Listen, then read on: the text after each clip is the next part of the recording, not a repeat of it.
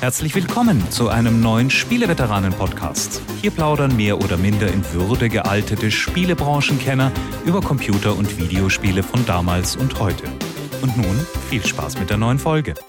Gut, beide Mannschaften sind auf dem Platz und der Münzwurf ist erfolgt und die Heimatschaft hat gewonnen. Putzbrunn darf anstoßen und damit Nur willkommen. Heimmannschaft? Ja. Also, da würde ich jetzt doch erheblich widersprechen, lieber Jörg Langer im bayerischen Revier. Denn es gibt ja auch noch hier, äh, wie, wie heißt, haben wir überhaupt einen Fußballverein? Turbine Victoria. Turbine. Victoria. Hallo. Und das ist der feuchte Traum von Heinrich Lehnhardt, einmal Trainer von Turbine Victoria zu sein. Aber äh, was sind das für sportliche Wallungen bei dir? Ist das schon die EM-Dekoration, die sicher im Büro bei euch schon hängt, oder hat es was mit unserem heutigen Schwerpunktthema zu tun? Naja, sowohl als auch. Ich gehöre zwar zu keinem der jeweils 14.000 Zuseher, die jetzt doch ins äh, Stadion in München gelassen werden, bei den, wie viel sind es, drei oder vier EM-Spielen, die in München ausgerichtet werden. Aber ähm, ich kriege das schon ein bisschen mit. Aber nein, es geht natürlich heute um unseren ganz besonderen Stargast. Wer, wer den Podcast angeklickt hat, hat es wahrscheinlich im Titel schon gelesen. Soweit spoilere ich nicht. Es ist der Gerald, in Anführungszeichen, Anstoß Köhler. Und es erfolgt ja auch gerade der Anstoß zu seinem neuen Fußballmanagerspiel We Are Football, gerade frisch rausgekommen. Darüber wollen wir ein bisschen plaudern und natürlich auch über seine ja, äh, lange Karriere als Trainer des deutschen Fußballmanager-Genres. Das geht ja zurück bis in die frühen 90er, als Anstoß rauskam. Das habe ich noch in guter Erinnerung. Und ich denke mal, da haben wir äh, einiges an äh, Spielplänen im Interview zu besprechen. Außerdem ist der Gerald ein total netter Gesprächspartner und das wird sicherlich schön. Ja, und dafür werden wir uns auch richtig Zeit nehmen, was so ganz gut passt, denn wir nehmen diese Episode auf, wirklich unmittelbar vor den E3-Ereignissen und Pressekonferenzen. Es ist alles relativ ruhig und friedlich. Die Knallermeldung war da noch. Einspruch, Videobeweis. Ich möchte, ich verlange einen Videobeweis. Wie kannst du das sagen in einer Woche, wo vom Atari VCS, also diesem komischen Neubau, der Launch Date feststeht. Also, das ist ja unglaublich. Also, damit haben wir das auch gesagt. Äh, am 15. Juni kommt Atari VCS-Konsole raus und ähm, wird 100 klassische Spiele Ich enthalten. habe keinen Überblick mehr. Ich glaube, irgendwelche Unterstützer konnten schon vorab oder du, du kennst aber auch keinen, der dieses neue VCS schon hat. Oder, Nee, oder und ich glaube auch nicht, dass wir bei Retro Gamer auf deren Liste stehen. Ich habe tatsächlich mal versucht, Kontakt zu ihnen aufzunehmen. Ich hatte sogar mal ein Interview mit denen, so indirekt, aber das haben die dann platzen lassen. und, äh, ja, und auf E-Mails kriegt man als Pressevertreter dann so Standardantworten wie jeder, was weiß ich, aus dem Internet, der da halt mal drauf gedrückt hat. Also ich bin mal sehr gespannt was da am Ende jetzt erscheinen wird in wenigen Tagen. Ja, also wir werden das Thema auch, glaube ich, ab jetzt ignorieren. Wir haben oft genug Witze drüber gemacht. Falls irgendeiner mal so ein Ding in die Finger kriegt, dann können wir noch mal drüber Ja, und falls es ja sogar gut ist, das mag ich ja nicht ausschließen. Vielleicht taugt es ja was. Ja, ja, genau. Also Preis-Leistungs-Verhältnis ist halt eine Sache. Ich, ich wäre ja untröstlich, genau, wenn wir das irgendwie runter. Aber das ist nicht die einzige, wie soll man das nennen, skurrile äh, Konsolenneuigkeit. Gimmick-Konsole. Gimmick-Konsole, sehr gut, ja. Gibt's noch eine? Ja, Sollte ich meine PlayStation 5 auf Ebay stellen, um mir all diese tollen Konsolen leisten zu können? ja. Denn was deine PlayStation, also es gibt zwei Dinge, die deine PlayStation nicht hat. Sie ist A, ja gut, es sind drei Dinge, je nach, aber das dritte ist, das, über das dritte kann man sch- streiten. Also ich finde sie nicht sonderlich schön, aber das ist ganz klar Geschmackssache. Wobei Profis sich ja diese komischen weißen Frontplates durch schwarze ersetzen, damit du nicht mehr diesen Sturmtruppler aus Star Wars Eindruck hast. Aber darüber kann man streiten. Worüber man nicht streiten kann, sind zwei Dinge. Erstens, sie ist jetzt nicht so portabel, also schon ein schweres, dickes Ding, kriegt man nicht in jeden Rucksack, die PlayStation 5. Aber noch viel wichtiger, die PlayStation 5 hat keine Kurbel. Keine Kurbel? Aber, aber sie hat so einen, so einen Plastikteller, den man hinten anklemmen kann. Zählt das auch? Nein, das zählt nicht. Aber es gibt jetzt tatsächlich äh, eine Konsole, ein Handheld namens Playdate von einer Firma, die heißt Panic. Und dieses Ding hat eine Kurbel, aber jetzt nicht wie mein Überlebensradio, das ich irgendwo im Keller habe, falls die Zombie-Apokalypse ausbricht, wo man so kurbelt, um damit Strom zu erzeugen kurzzeitig, sondern gab es mal für 14,95 Euro bei irgendeinem Billigladen. Aber ähm, ich weiß auch nicht, wo es ist. Also ich hoffe, ich habe genug Zeit zu suchen, wenn ich Zombies eine Taschenlampe. Kommen. Ich habe eine Taschenlampe mit Kurbel und Solarzellen. Jetzt. Wahnsinn. Ja, ich, ich nein, Solarzellen habe ich leider nicht bei dem Radio. Das war leider der Fehler. Aber wenn der atomare Winter kommt, ist ja eh keine Sonne mehr. Anyway. Kann man dann mit dem, Moment, kann man mit einem Kurbelradio auch dann Spieleveteranenmeldungen abspielen? Das ist der Nachteil vom Podcast-Format. Ja, Wahrscheinlich nicht. Aber gerade in einer Krise ja, warten ja, ja. die Leute doch darauf, dass wir ihnen Hoffnung geben. Verlässliche Informationen zu 50 Jahre alten Spielen geben. Aber zurück zu Playdate. Das ist nämlich nicht, was die Kurbel macht. Aber die Kurbel ist auch nicht ein, ein, ein schmückendes Beiwerk, sondern diese Kurbel, die man so ausklappt äh, an der rechten Seite dieses Handhelds, der so ein bisschen einen flacheren und eher gelben, gelb-weißen, na, was war's denn? Ja, Gameboy, Gameboy, aber halt einen relativ quadratischen oder gar nicht schlecht aussehenden erinnert.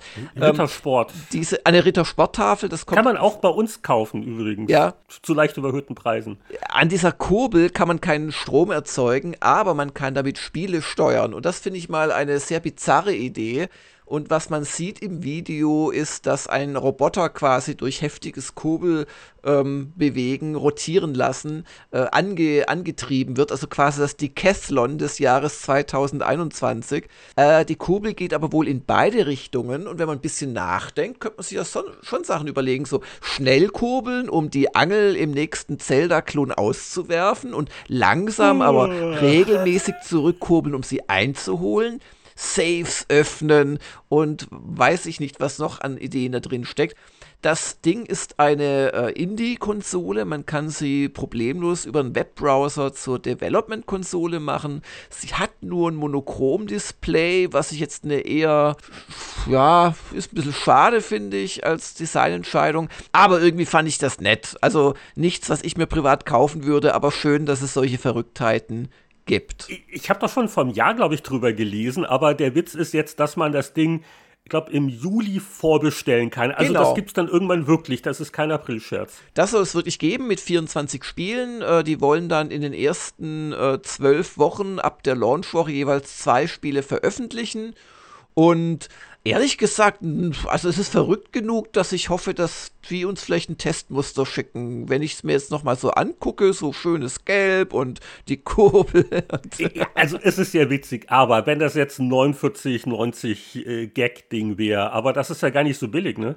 Ja, ja, da hast du de, den einen Knackpunkt gesagt. Es ist schon ein bisschen äh, ein, ein, ein teurer Spaß dafür, dass man jetzt nicht so wahnsinnig viel ähm, wahrscheinlich, also wer weiß, vielleicht wird es das neue heiße Indie-Teil. Ja, aber was, was, was ist denn der Preis? Es, es ist für 179 Dollar. Wenn es in Europa dann überhaupt erhältlich sein wird, wird es sicherlich nicht weniger in Euro kosten ja, muss man mal gucken. Also ist, schon nicht gerade etwas, was. als ein Atari VCS neu ist, immerhin. Alles okay, dann, dann lasst mich eine, eine relative Kaufempfehlung geben. Also, wenn ihr Geld über habt, kauft euch doch vielleicht dieses lustige Ding und vielleicht wird ja was draus. Also, es ist wirklich nicht unschick und vor allem, es soll dann auch noch ein Playdate Stereo Dock geben. Das ist dann ein, ein, ein kubusförmiges Teil, wo man das andocken kann. Und das ist dann noch ein Stereo Bluetooth Speaker und ein Stifthalter, und es sieht dann aus wie so ein Mini-Kofferradio, so ein bisschen.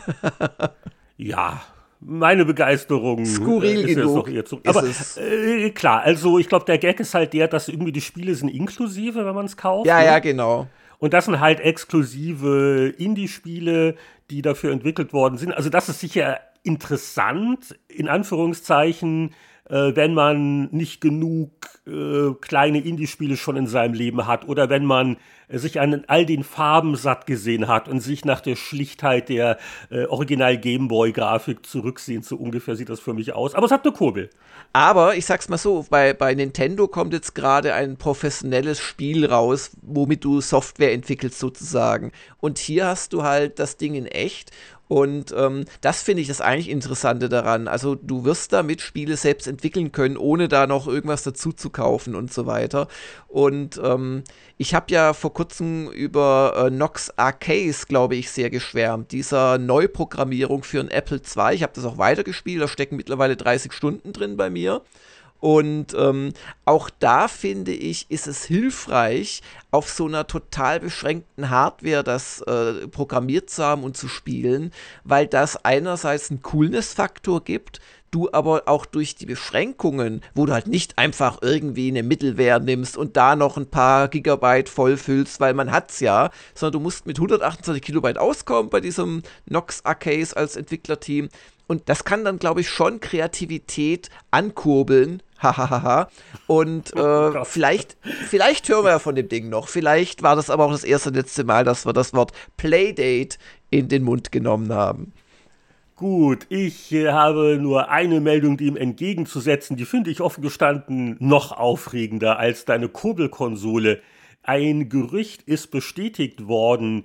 Ken und Roberta Williams, die Sierra-Gründer, die eigentlich im Ruhestand sind und, und ihre Millionen zählen, die basteln einem neuen Spiel. Es gibt eine richtige Pressemitteilung auf einer Webseite, die nennt sich Ken's Game, also das Spiel von Ken, denn äh, die Roberta, die wurde hier nur so wohl äh, erwähnt, um ein bisschen Aufmerksamkeit zu erzielen, denn ihr einziger Beitrag zum Werk laut dieser Pressemitteilung ist, dass sie die Idee gegeben hat, aber so richtig daran arbeiten tut sie nicht, hat wohl Besseres auch im Leben zu tun. Auf jeden Fall der gute Ken Williams, äh, arbeitet zusammen mit einem 3D-Grafiker mit dem unglaublichen Namen Markus Maximus Mera. was wie der Oberbösewicht in einem Spiel im alten Rom klingt. Ähm, Heinrich, könntest du mich in Zukunft Jörg Maximus Langer nennen? Wäre das zu viel verlangt? wenn wir, weißt wenn wir nicht auf Sendung sind zumindest. Minimus. Äh, die basteln an einem Titel. Der Arbeitstitel ist The Secret ein Einzelspielertitel. Es soll äh, Ende diesen Sommers soll es einen Beta-Test geben. Und äh, ja, also, äh, dass es was Adventure-ähnliches sein könnte, das wird angedeutet. Aber äh, ich bin jetzt da auch zurückhaltend mit meinen Erwartungen. Also, das klingt eher mehr so nach einem Hobbyprojekt. Ähm, vor allen Dingen auch, äh, ich weiß nicht, Leute, die vor Jahrzehnten gut programmieren konnten, inwieweit die heute auf der Höhe der Zeit sind. Also, also das ist und große Teams, die heutzutage an Spielen arbeiten, aber als ein lustiges kleines Indie-Projekt, warum nicht? Also Ken's Game .com, alte Sierra-Fans könnten mhm. das mal im Auge behalten. Und, und, und äh, ambitionierter Zeitplan, also gerade vorgestellt, Ende des Sommers soll es schon äh, getestet werden und dieses Jahr noch erscheinen. Wow. Deswegen glaube ich, dass das jetzt nichts super Aufwendiges sein wird oder vielleicht ist da auch Ken nur ein bisschen optimistisch und ich hoffe, es wiederholt sich nicht das Outpost-Drama, dass das Spiel lang nicht fertig ist, aber Ken sagt, das muss dieses Quartal rechtzeitig zu Weihnachten. Hat nur einen Screen, aber das kommt jetzt raus. und dann erzählen wir der Presse, das muss so sein. Nein, aber es ist, es ist cool. Also von, von daher äh, sind wir mal gespannt, was da rauskommt. The Secret ist der Arbeitstitel. Äh, Ken Williams kommt zurück fast so ein bisschen ein Klischee, oder? Wenn man dann so ein Spiel uh, The Secret nennt bei der Ankündigung. Aber ja, gut. Äh, gut. Aber bei, bei, bei allem Rumgeflaxe, ich finde das aber irgendwie schon nett, weil wie gesagt, also äh, ich glaube, der Mann hat ausgesorgt, er hat ja auch seine Autobiografie geschrieben, die ja auch sehr unterhaltsam zu lesen ist. Genau, sitzt er auf seiner Yacht, auf seiner Mondänen mit seiner Frau und dann sitzt er da im Sonnenuntergang und programmiert ein bisschen. Der sitzt jetzt halt auch da, ne, und fragt, also warum stehe ich morgens überhaupt überhaupt aus dem Bett auf? Ja, was, was mache ich in meinem Leben? Ich finde das eigentlich ziemlich cool, wenn er sagt, also das ist die Sache, die mir am meisten noch was bringt, die mir Freude macht. Ich glaube, er macht das nicht äh, jetzt wegen dem Geld, sondern aus äh, Spaß am mm. Medium. Und das ist ja auch schön. In, in seinem Alter, das gibt uns allen noch Zuversicht und Lebensmut. Was hat dir denn in letzter Vergangenheit Lebensmut oder vielleicht sogar Spielspaß bereitet, Heinrich? Ich habe mich gewissenhaft darauf vorbereitet, dass ja jetzt in diesen Tagen ein äh, großer PS5-exklusiver Titel erscheint, und zwar das neue Ratchet Clank Action Adventure ist ja so ein, so ein Genre-Mischmasch. Und ich habe wirklich jetzt bis zum Ende gespielt das vor fünf Jahren veröffentlichte Ratchet und Clank für die PlayStation 4. Also alle Leute, die wie ich diese Serie jahrzehntelang erfolgreich ignoriert haben, die sollten das mal nachholen. Also Ratchet und Clank PS4 sieht auch nach heutigen Maßstäben sehr, sehr gut aus, ist ein witziges Spiel, der Humor ist klasse und eine wirklich unterhaltsame Mischung aus. Also ich würde schon sagen, es ist primär ein Third-Person-Shooter, ein erstaunlich kompetenter, der sich gut spielt und der die absolut witzigsten, interessantesten Extrawaffen hat, die ich seit langem gesehen habe. Und äh, da habe ich richtig Freude gehabt. Und auch schön Singleplayer, relativ linear. Ähm, also es ist jetzt nichts, wo man Monate braucht, um das Ende zu sehen. Ähm, empfehle ich sehr, das nachzuholen. Und äh, gewissenhafte Vorbereitung. Wir haben ja was vor. Und zwar nächste Woche im Spieleveteranen-Podcast wollen wir tatsächlich über das neue PS5-Spiel reden, Ratchet and Clank Rift Apart. Und das ist ein Exklusivtitel, der auch einige Features, die es so noch nie gegeben haben soll, und zwar speziell die extra schnelle SSD, die eingebaut ist in der PS5, auch wirklich mal ausnutzen soll. Und insoweit bin ich sehr gespannt, weil ich bin auch kein Serienkenner, wie wir dann nächste Woche über dieses Thema reden werden. Und wenn alles klappt, reden wir da auch nicht nur zu zweit drüber, Nein, wir haben einen äh, Gastveteranen gebucht. Ich hoffe, äh, Stefan kommt gut voran und es klappt alles. Also wir werden zu dritt sein und das ist nicht nur ein PS5-exklusiver Titel, das wird auch eine exklusive Podcast-Episode sein, denn äh, es gibt ja jede zweite Spieleveteranen-Folge exklusiv für unsere Patreon-Unterstützer. Deswegen an dieser Stelle der kurze unauffällige Hinweis wieder patreon.com slash Spieleveteranen. Äh, schüttet uns zu mit äh, 5 Dollar im Monat oder auch gerne mehr und ihr kriegt jede Woche eine neue Episode. Welche neue Spiele-Episode hast du denn in der letzten Woche begonnen in deinem Leben? Ja, ähm, könnten wir es so machen, dass du es mal zehn Minuten weghörst und ich erzähle das den Hörern alleine? Das wäre mir irgendwie aus bestimmten Gründen gar nicht unrecht, Heinrich. Also. Oh, jetzt kommt ja was sehr Peinliches. Irgendwelche japanischen, wie heißt dieses Genre, wo die Schulmädchen es, ihre es, Kleidung es, verlieren? Ja, sowas macht mich nicht an, aber ich habe etwas gespielt, äh, neu, anlässlich eines aktuellen Content-Patches und weil mir ein äh, ja, Bekannter äh, sehr vorgeschwärmt hat davon, wo ich äh, hier, glaube ich, noch nie ein gutes Wort drüber verloren habe im Spieleveteranen-Podcast in den letzten fünf Jahren. Und zwar ein Spiel, das du äh, aus meiner Sicht völlig ungerechtfertigt natürlich damals gut fandest. Und zwar, ähm, es geht um No Man's Sky. Nein! Jetzt nach all den Jahren gibst du zu, du hast keine Ahnung, mein Geschmack ist der beste. Nein, aber ich anerkenne, dass in den letzten fünf Jahren mindestens, ich habe die nämlich gezählt, mindestens 17 größere Content-Patches erschienen sind und etwa fünf oder sechs davon so richtig groß. Die haben bei Hello Games, dem Entwickler, auch immer ganz klangvolle Namen oder deskriptive Namen, je nachdem. Und bei diesen 17 habe ich noch nicht irgendwelche, keine Ahnung, Halloween-Spezial-Patches äh, mitgezählt. Es kam nämlich da jetzt vor einer Woche oder zwei erst, kam das neueste von diesen, eigentlich sind es Add-ons und das habe ich aber auch schon mal gesagt, man muss es Hello Games wirklich anrechnen, dass sie so lange ihr, ihr, ihre Vision, die ja am Anfang doch recht enttäuschend war aus meiner Sicht und weit weg von dem, was sie versprochen hatten, doch immer weiter äh, bearbeiten und so langsam aus ihrer Sicht vervollkommnen. Und dieses Prisms Add-on, das äh, ist ein Grafik-Update, aber eines, das wirklich mehr macht, als ein paar Farben hier oder volumetrischen Nebel dort einzuführen. Es ist auch aus meiner Sicht immer noch nicht das schönste Spiel, wenn man das mit diesem neuen Patch spielt, aber dieser Patch verändert oder verbessert so die Vielfalt der Grafik und macht was nicht Unwichtiges bislang, also es war auch von Anfang an einer meiner Hauptkritikpunkte, sahen die Planeten doch sehr ähnlich aus. Also es war meistens so eine Hügel-Tälerlandschaft mit verschiedenem Pizzabelag obendrauf. Mal war es ein grüner, mal ein brauner, mal ein roter. Und dann gab es natürlich auch noch Wasserwelten und so. Es gab schon ein paar verschiedene, aber es, es gab immer nur so seltsam niedrige Berge.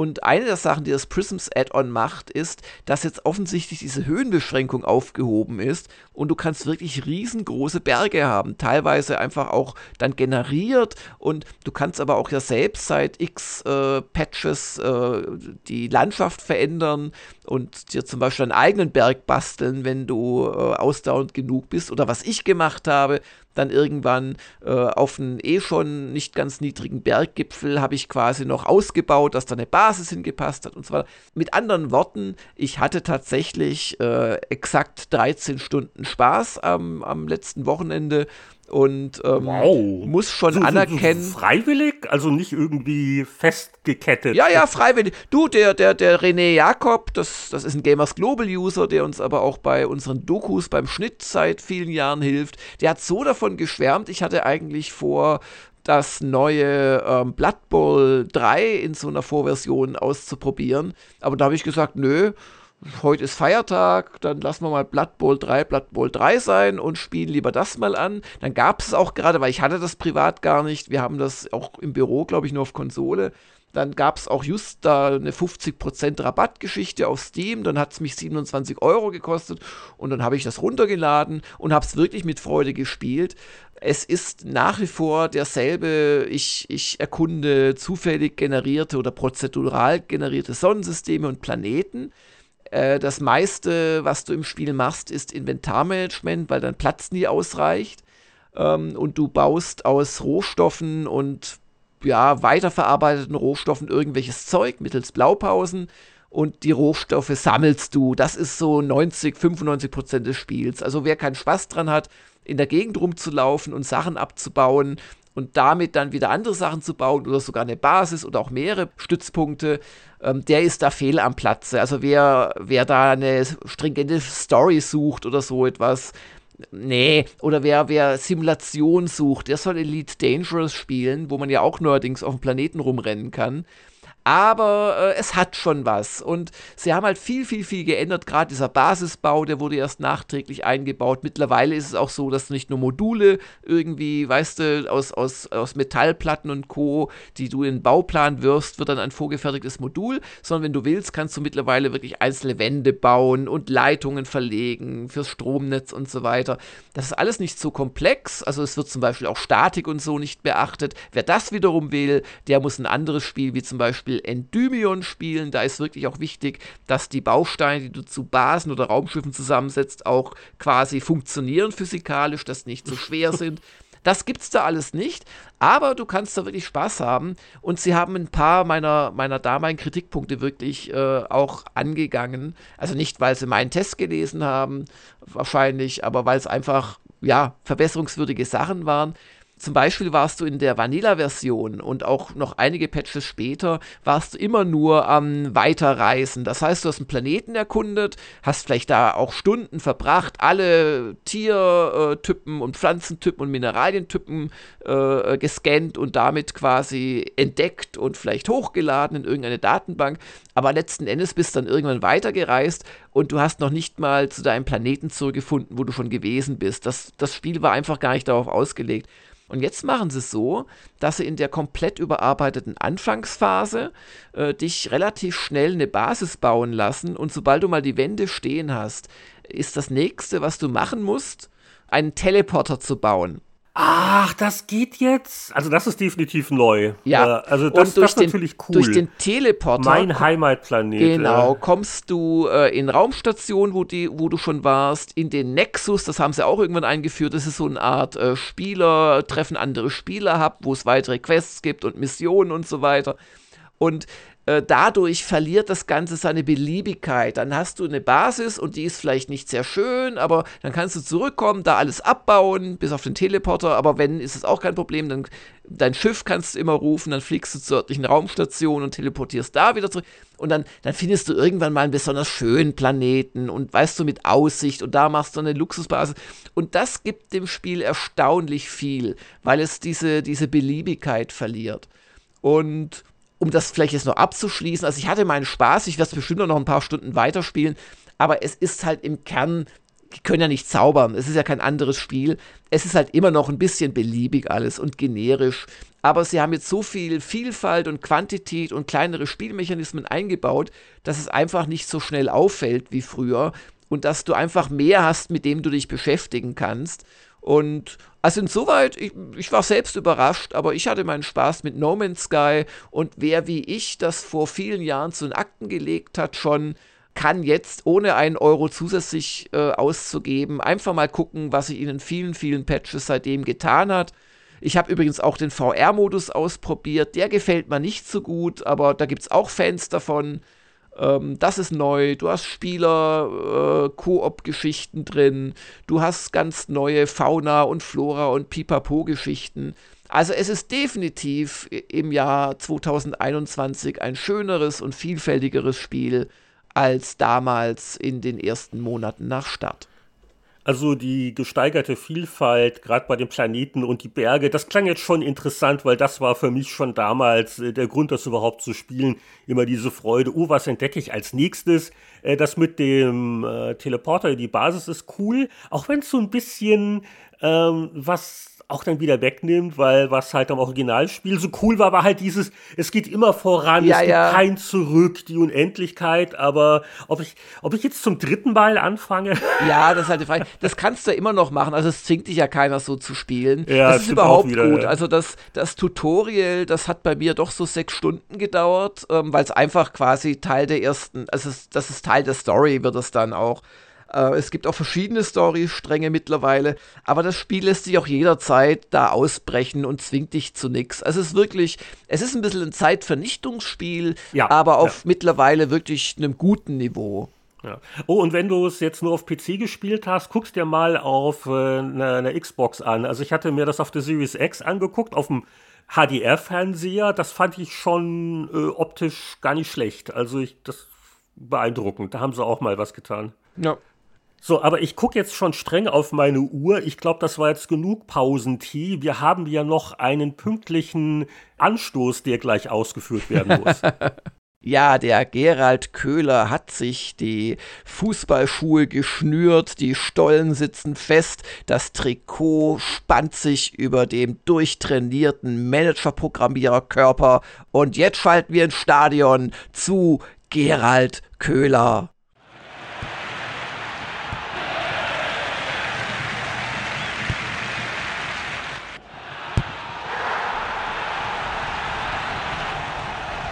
Jetzt steigt im Spieleveteranen-Podcast die EM-Stimmung, das Fußballfieber. Wir haben einen Veteranen als Gast heute eingeladen. Einen Veteranen nicht etwa des richtigen Fußballs, das ist ja langweilig. Die Trainer, sie kommen und gehen, aber einer ist sowas wie seit Jahrzehnten eine Art Ehrenspielführer des Fußballmanager-Genres. Er hat ein neues Spiel, er hat eine bewegte Vergangenheit.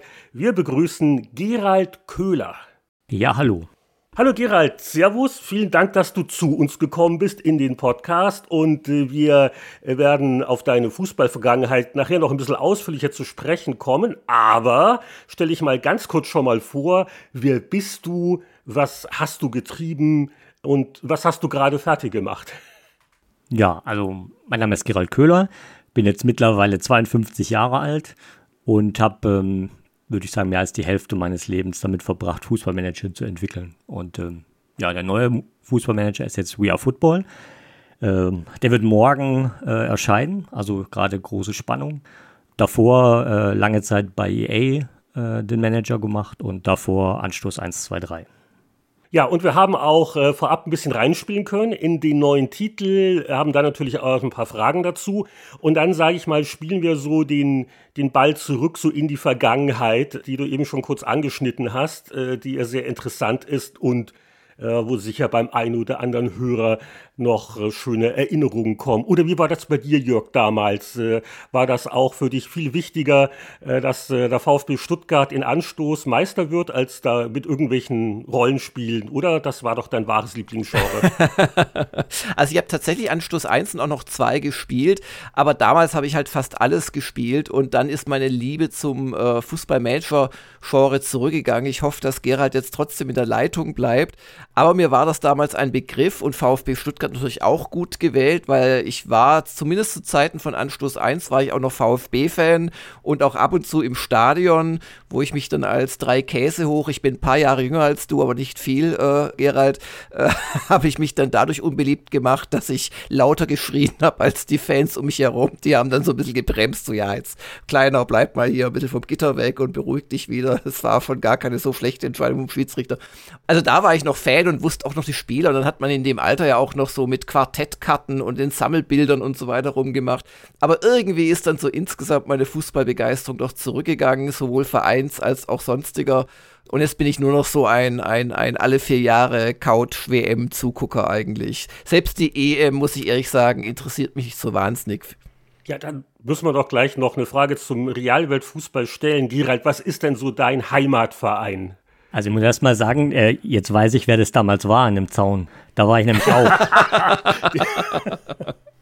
Nein, also ich bin auch VfB-Fan. Aber heute noch natürlich. Das ist was fürs Leben. Das äh, ändert man ja nicht einfach so. Aber, aber macht das noch Spaß heutzutage? Oder, Wieder. Oder? Wieder. Wieder, ja, ja. Ja, ja. ja. Tolles Jahr gewesen. Davor oft Das nicht stimmt, so. ja.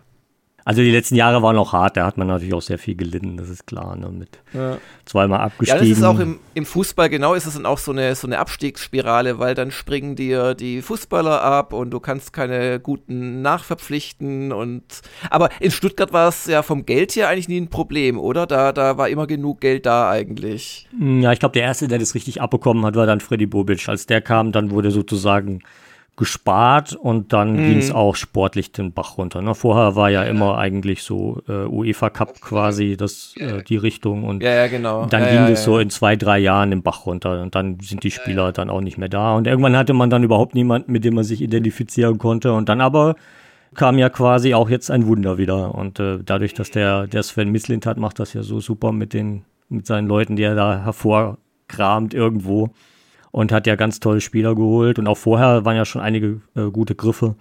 Und jetzt macht das wieder Spaß zuzugucken, würde ich sagen. Und äh, ich hoffe doch, wenn bald wieder geöffnet wird, dass dann die Fans auch, ich glaube, die werden dann auch eine entsprechende Begeisterung ins Stadion tragen. Ja. Und, und ruft man heute noch oder hat es auf irgendwelchen Aufnähern stehen, rot wie Blut und weiß wie Schnee, so sind die Fans vom VfB.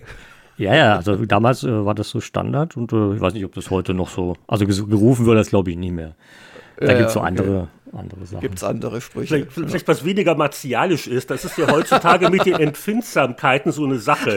Muss man auch bei Fußballschlachtgesängen bedenken, dass dann niemand auf einmal traumatisiert wird. Ja, das war früher anders. Also da gab es andere Zeiten, glaube ich, im Stadion. Das Ja. ist heute alles schon sehr gemäßigt, ja. Sehr familientauglich heutzutage. Ist, ja. auch, ist auch gut so. Ja.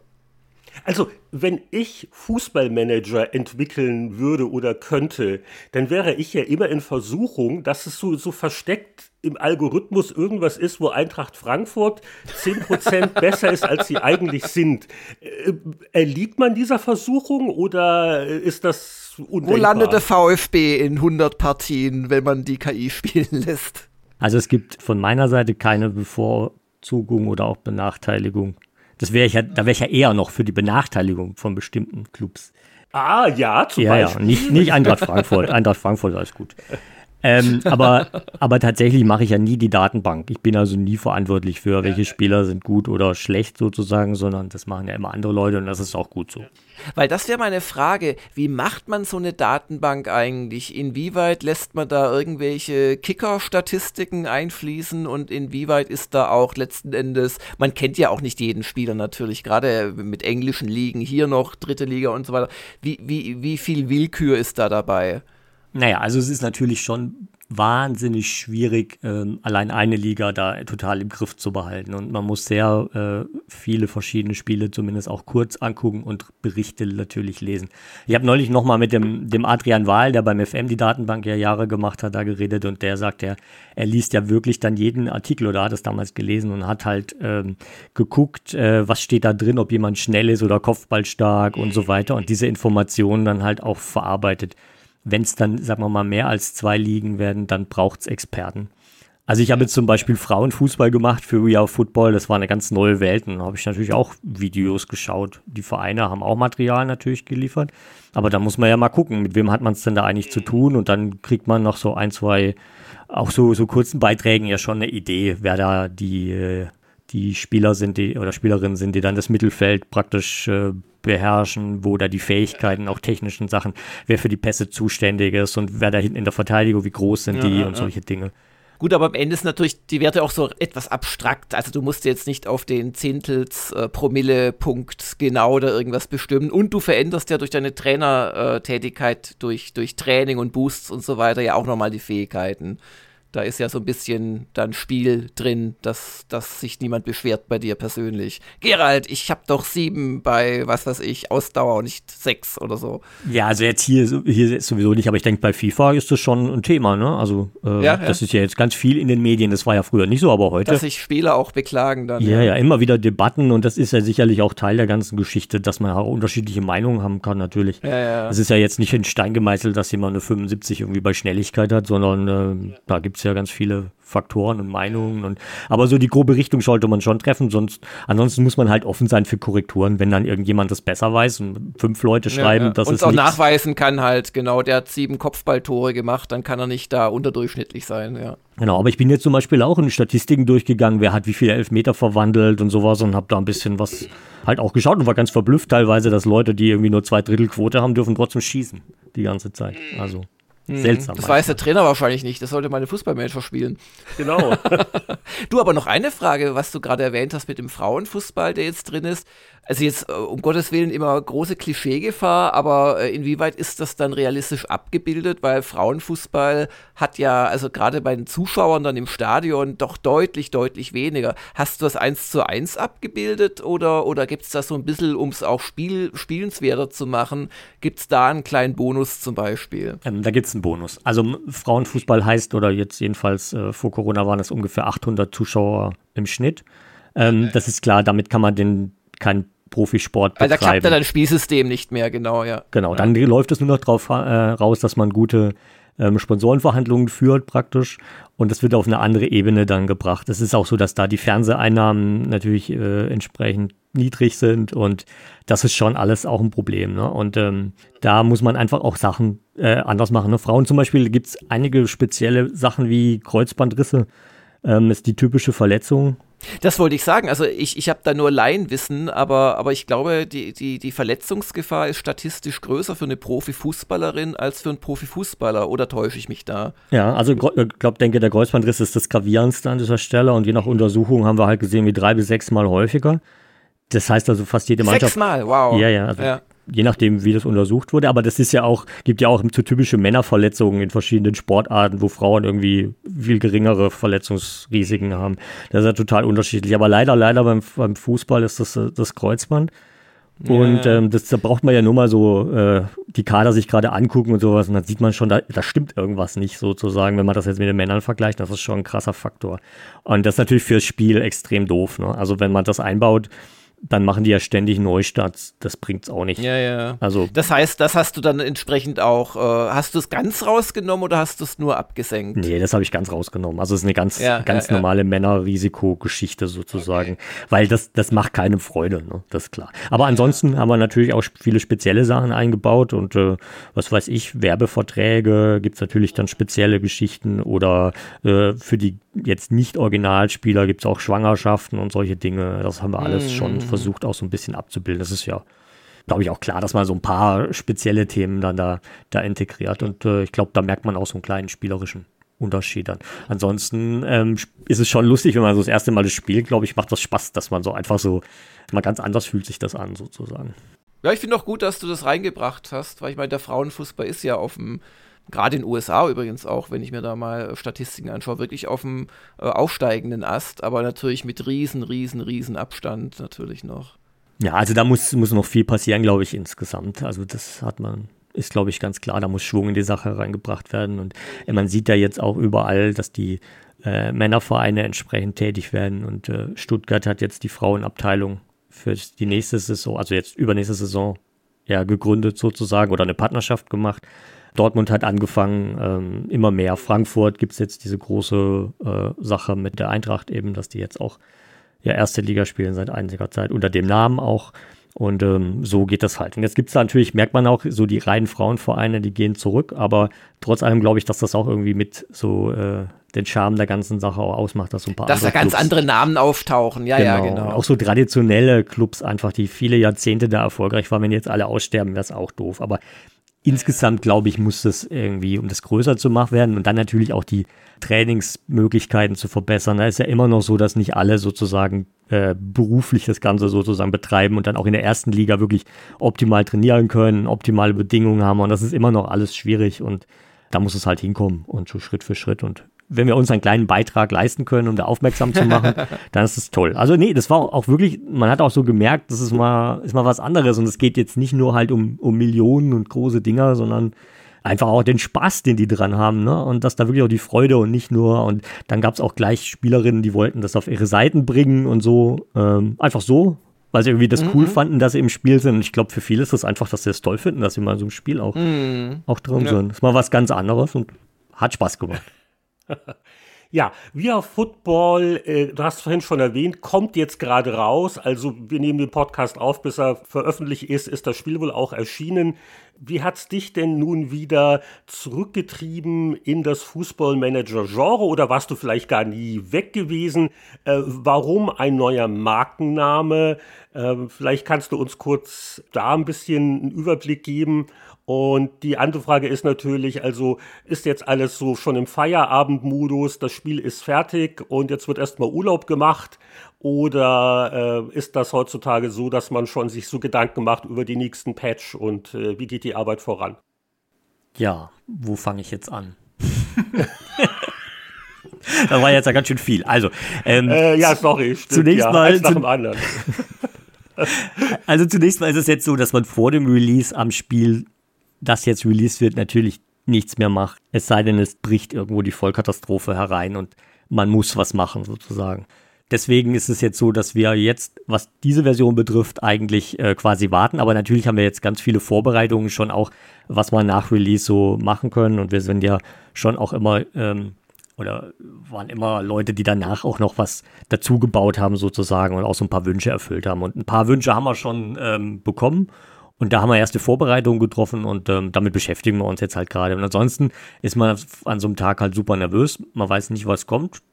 Jetzt wissen wir es eigentlich überhaupt gar nicht im Moment, weil ähm, mit Steam startet morgen quasi dann der Verkauf. Wir wissen auch nicht im Laden, wie viele jetzt da sozusagen da direkt äh, auch einkaufen jetzt am Wochenende. Also eigentlich ist ja, haben wir ein bisschen Glück ähm, jetzt, dass alles wieder ein bisschen besser ist und die Leute wieder in die Läden gehen können. Aber das sind alles so Faktoren, das konnte man auch vor zwei, drei Wochen noch nicht absehen und jetzt weiß man auch nicht, äh, was wird da genau passieren und äh, wir haben auch noch keine Tests und nix. Also es ist alles sehr aufregend gerade und ähm, haben heute das gemacht, was wir immer vor dem Release machen, haben so Zahlen gewettet, was äh, wohl rauskommt am Ende, wie viele am ersten Wochenende kaufen oder bis zum ersten Wochenende.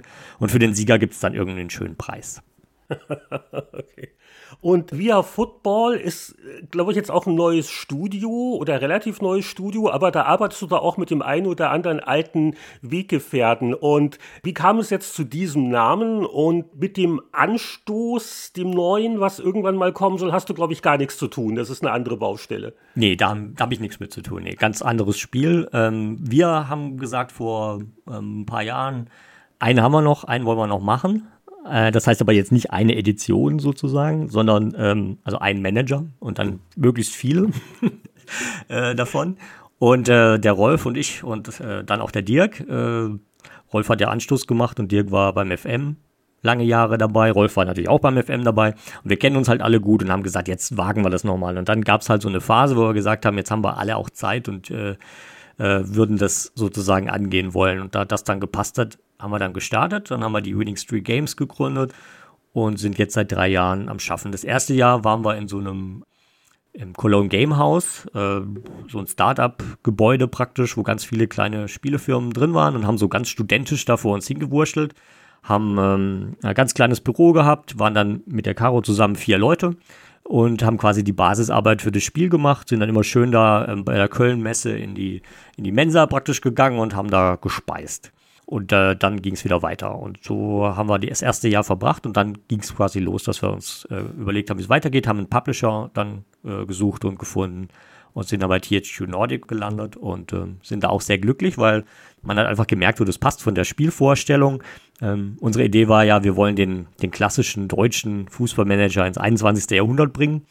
Und äh, da war große Übereinstimmung, dass das eigentlich so das Ziel sein sollte, quasi.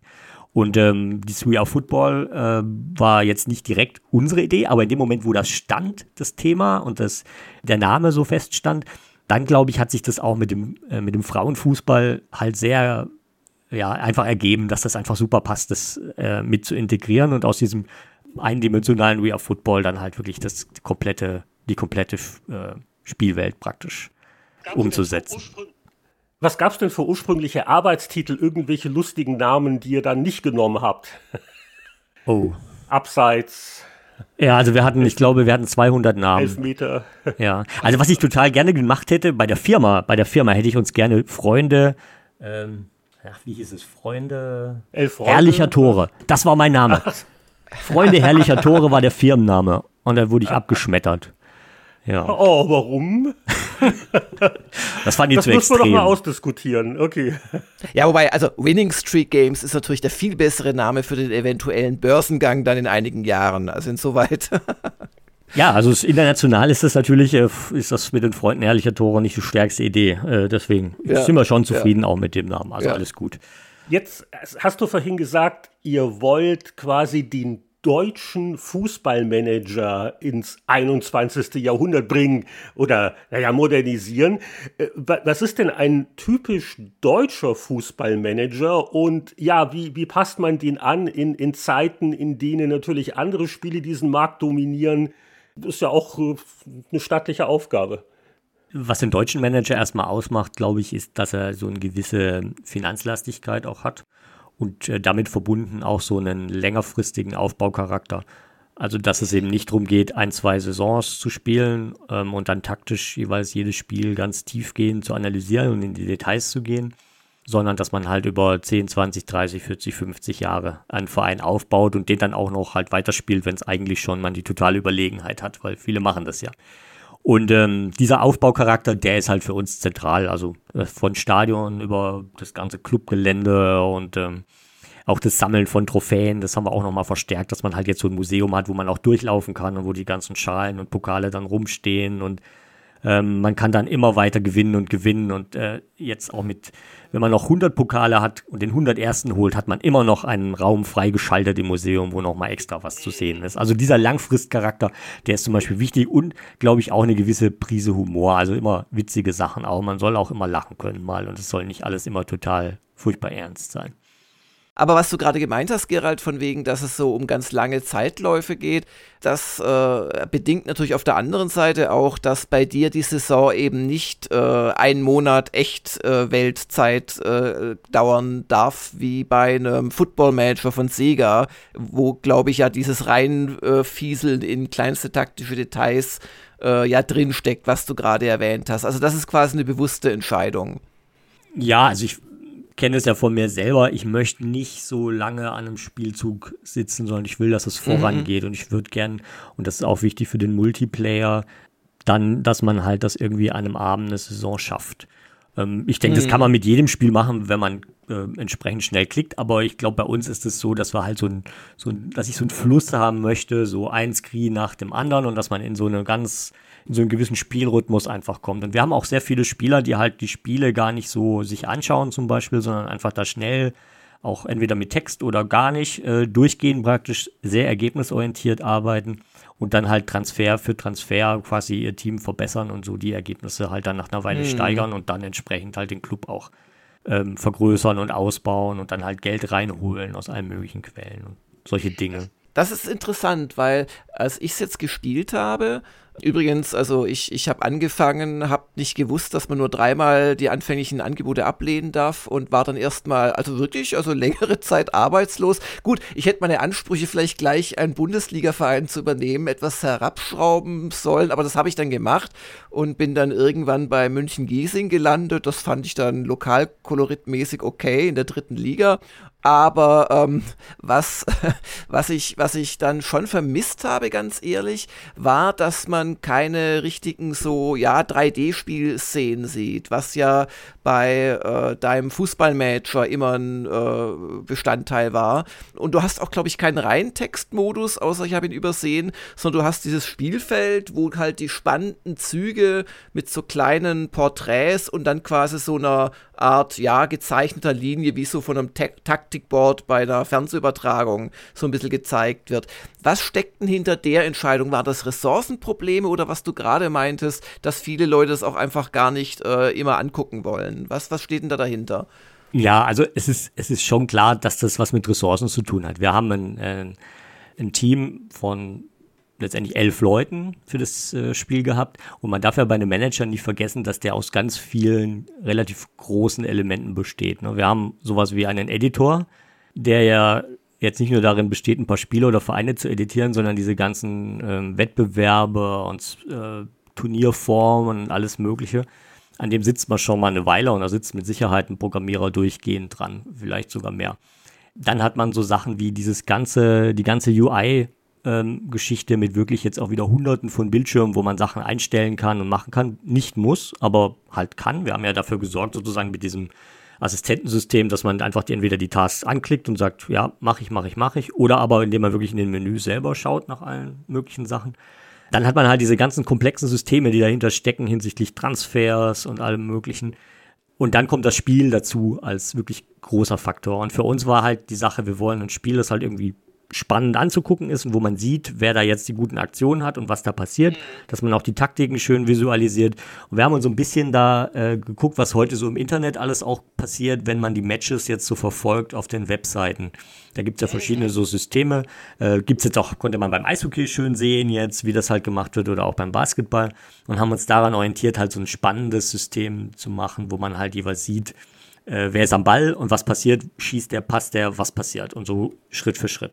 Und das haben wir im Internet eigentlich bei diesen Matchverfolgungen eigentlich als sehr angenehm empfunden, weil man so einen guten Eindruck hatte, wie das jetzt gerade so abläuft auf dem Platz und konnte sich das schön in der Fantasie vorstellen. Für die Zukunft, wenn das jetzt äh, erfolgreich ist und es, es funktioniert, dann ähm, ist das mit Sicherheit äh, ein ganz großes Thema, dass man einfach im Bereich Engine ja, ähm, dass man da nochmal einen größeren ja, Schritt macht. Ja, ja. ja, Aber dann, äh, glaube ich, wäre das auch wirklich so ein Schwerpunktthema. Und dann würde man das halt angehen. Und ähm, wenn ich jetzt so meine alten Spiele und alles so angucke, dann ist eigentlich meine, meine Zielsetzung für so einen Modus auch, äh, ist über die Jahre immer klar gewesen. Ich möchte was, wo man letztendlich zwischen den Stadien schnell schalten kann. Und praktisch das, was am Ende einer Saison so cool ist mit diesen Großkonferenzen, wo man wirklich ja, dann in der ja, Bundesliga ja, alle neun Spiele hat und gleichzeitig gucken kann und wo ständig was los ist und hin und her und ähm, das hätte ich dann gerne. Und das ist natürlich von, hat natürlich eine bestimmte Problematik, weil wenn man dann so eine aufwendige Engine hat, dann wechselt die zwischen den Stadien, wird wieder rumgeladen, dann muss er wieder die Texturen und das und Zeug und das Stadion und so weiter und dann wird es wieder langsam. Was halt auch ganz wichtig ist, ist meines Erachtens, dass das Spiel wirklich in jedem Modus, egal wie ich es gucke, gleich rechnet. Hm, ja, ja, genau. Das, das gab es ja immer wieder, dass dann der Textmodus ganz andere Sachen gemacht hat als der simulierte, ja. Genau, und das ist ja zwangsläufig, weil man nicht so eine Simulation halt wirklich über alle Spiele hinbekommt, letztendlich, weil einfach viel zu langsam und das funktioniert ja, ja. einfach nicht. Da muss man dann irgendwo einen Kompromiss finden und ich glaube, da gibt es einen guten Kompromiss an der Stelle, aber der ist technisch natürlich trotzdem aufwendig, aber er, er zielt nicht auf so eine Technikschlacht und wir wollen das bestaussehendste Hammer-3D-Ding haben, weil dann funktioniert das alles schon wieder nicht mehr, sondern wir wollen was haben, wo man schnell schalten kann und dann sofort neue Spannung hat. Das ist eigentlich mein Ziel. Ja.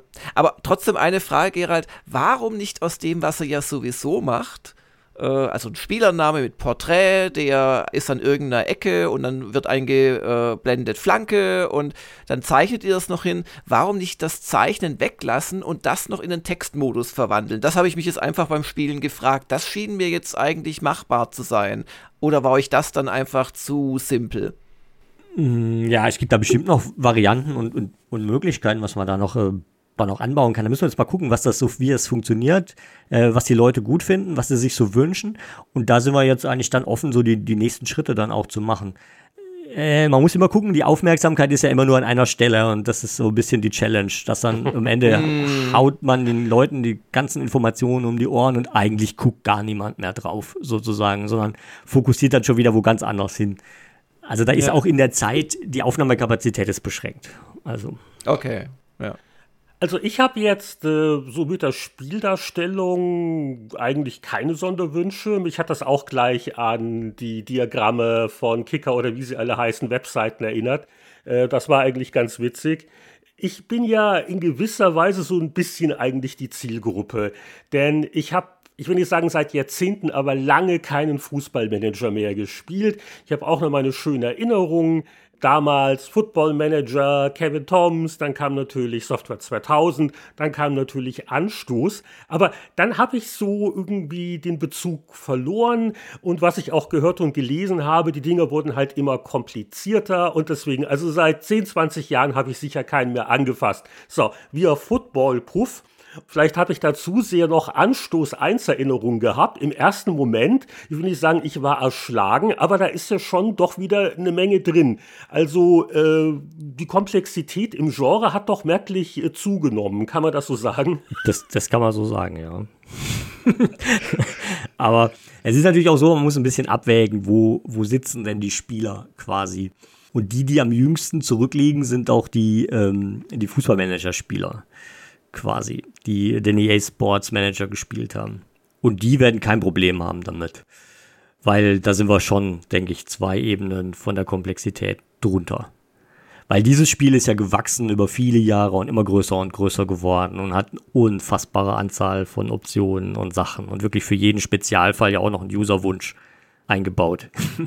also insofern sind wir schon da drunter und wir hoffen, dass wir doch da äh, auch mit äh, da entsprechend einen guten Zugang den Leuten bieten, die also die Manager jetzt so die letzten, sagen wir, zehn Jahre gespielt haben. Was früher ist, ist ganz klar, ähm, ja, aber es ist auch so, man muss ja das alles gar nicht machen. Also jetzt zum Beispiel unsere Menüs, die muss ich nicht anfassen, um das Spiel zu spielen. Also ich kann alles letztendlich durch die Assistenten machen, die wir ja diese, diese Vorschläge machen.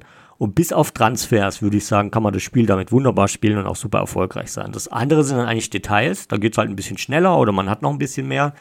Aber es ist nicht so entscheidend. Und deswegen glaube ich, dass man schon auch sehr gut so durchspielen kann. Auch zu zweit, was ja total wichtig ist, äh, finde ich, dass man auch so ein, so ein Gemeinschaftserlebnis mit dem Spiel haben kann. Und auch gerade jetzt mit über Remote Play, dass man halt da irgendwie ein schönes Erlebnis auch haben kann damit und dass es auch zügig vorangeht. Und dann muss man sowieso auf die Sachen verzichten. Und dann haben wir zum Beispiel jetzt eine Zeitbeschränkung.